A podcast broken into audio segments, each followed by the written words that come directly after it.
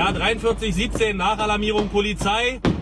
Barrikaden werden auf der Straße aufgebaut, mehrere brennende Mülltonnen und wir werden mit Pyrotechnik beschossen. Komm.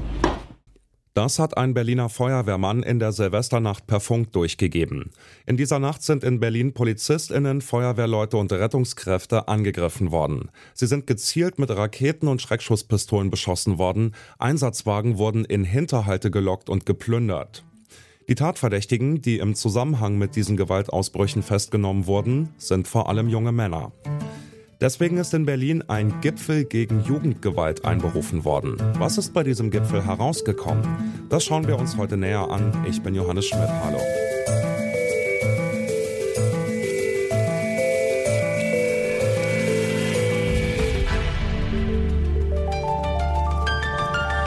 Zurück zum Thema.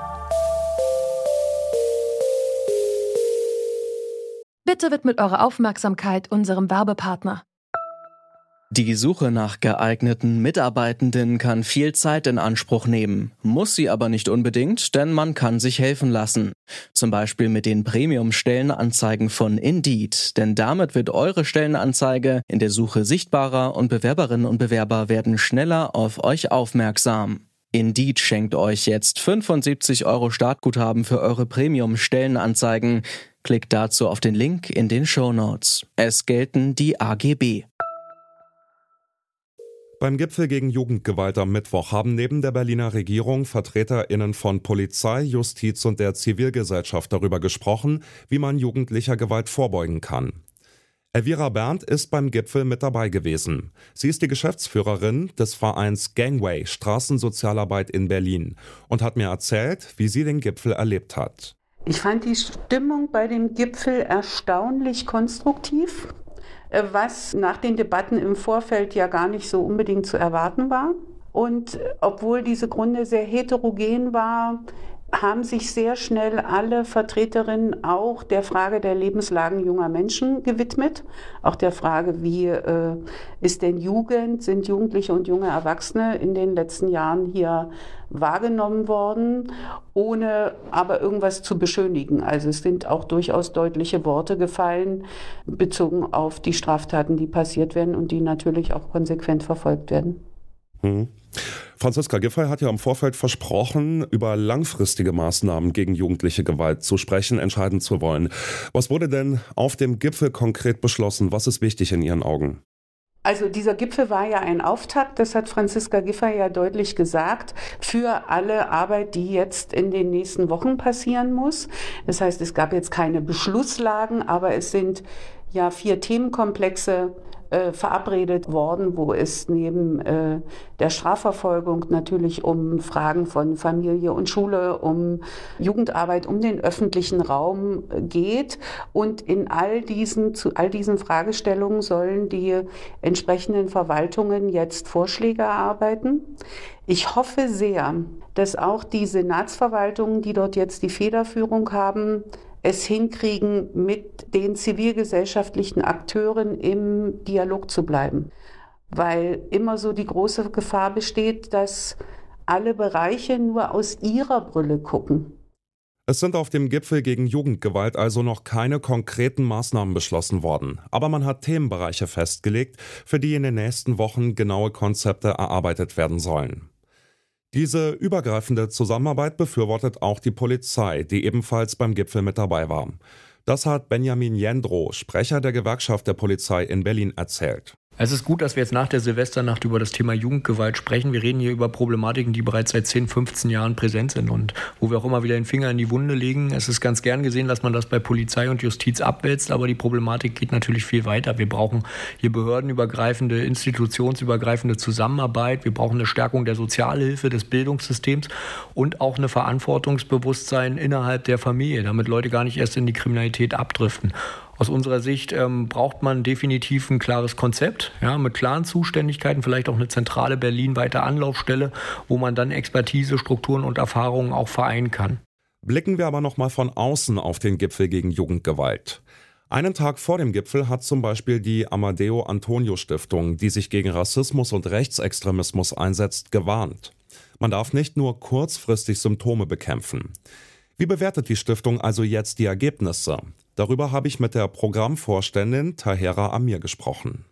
Also gut ist zum Beispiel, dass Prävention nicht alleine eine Prävention von Straftaten ist. Es ist nicht darauf reduziert worden.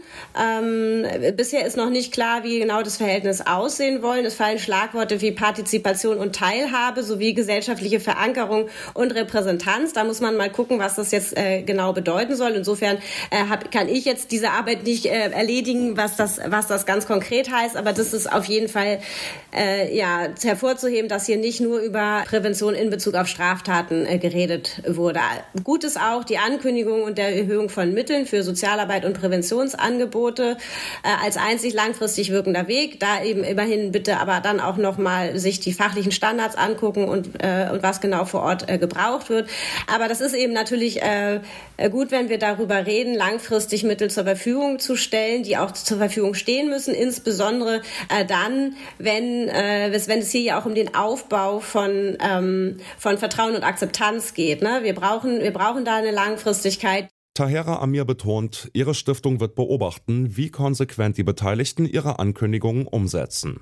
Es wäre aber gut, wenn hier jetzt wirklich auch schnell äh, Beschlüsse zustande kommen, die dann den Träger vor Ort ähm, oder auch der Ausarbeitung von fachlichen Standards irgendwie dann zugutekommen, weil sonst droht äh, der Gipfel natürlich zu der Wahlkampfmaßnahme zu werden mit guten Ankündigungen.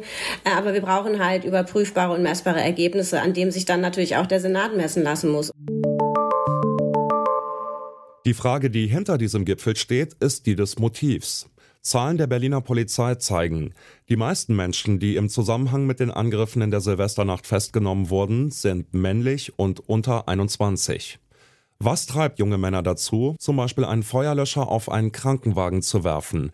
Was geht in denen vor, die mit Böllern auf Feuerwehrleute zielen? Elvira Berndt sagt, so etwas wie langfristige Motive gibt es in Gruppensituationen wie in der Silvesternacht in aller Regel nicht. Jugendliche stellen sich nicht hin und planen vor langer Hand, dass sie äh, solche Taten begehen, sondern wenn Sie sich vorstellen, es ist jemand 19 Jahre alt, dann war der vor drei Jahren, als, als das letzte Mal richtig Silvester gefeiert wurde, 16, war jetzt drei Jahre in der Situation, oft in beengten Wohnverhältnissen, gerade in diesen Vierteln, von denen Sie sprechen, aufeinander geworfen zu werden. Und dann gibt es dieses Silvester, wo auch noch Feuerwerk aus den letzten drei Jahren verfügbar ist. Weil überall lagert das in Kellern, in, in Geschäften, wo man es billig bekommen konnte. Das heißt, wir haben in so einer Situation, es gab es auch ein bisschen schon zu Halloween, äh, so die, die Kick-Situationen, die gesucht werden und die in einer Gruppendynamik mit Lautstärke, mit vielen Menschen und so weiter auch so ein bisschen den Humus bilden für das, was dann entstehen kann. Und dann steckt natürlich auch drin ein durchaus vorhandener großer Frust auf äh, Polizei, auf Uniformierte insgesamt, äh, die, von denen man immer wieder kontrolliert oder äh, als Gefährder, als potenzieller Gefährder angesprochen wird. Das will ich gar nicht verschweigen. Das steckt natürlich auch äh, in der Frage drin, wo, wohin entlädt es sich dann? Die allermeisten Jugendlichen, die wir sprechen konnten, die Silvester draußen waren, äh, distanzieren sich sehr, sehr stark davon, weil eigentlich wirklich alle, die man so sprechen kann, sagen, äh, das sind Grenzen, von denen sie auch sie denken, dass man die nicht überschreiten sollte. Also dass Rettungskräfte angegriffen werden, geht einfach gar nicht.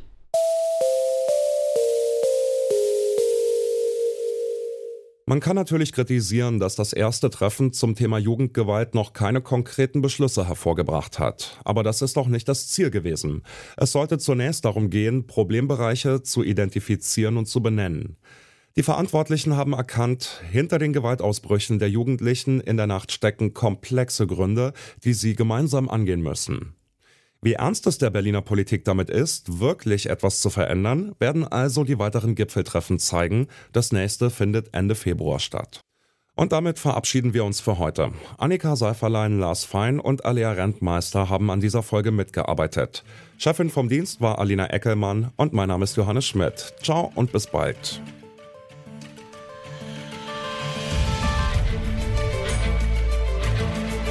Zurück zum Thema vom Podcast Radio Detektor FM.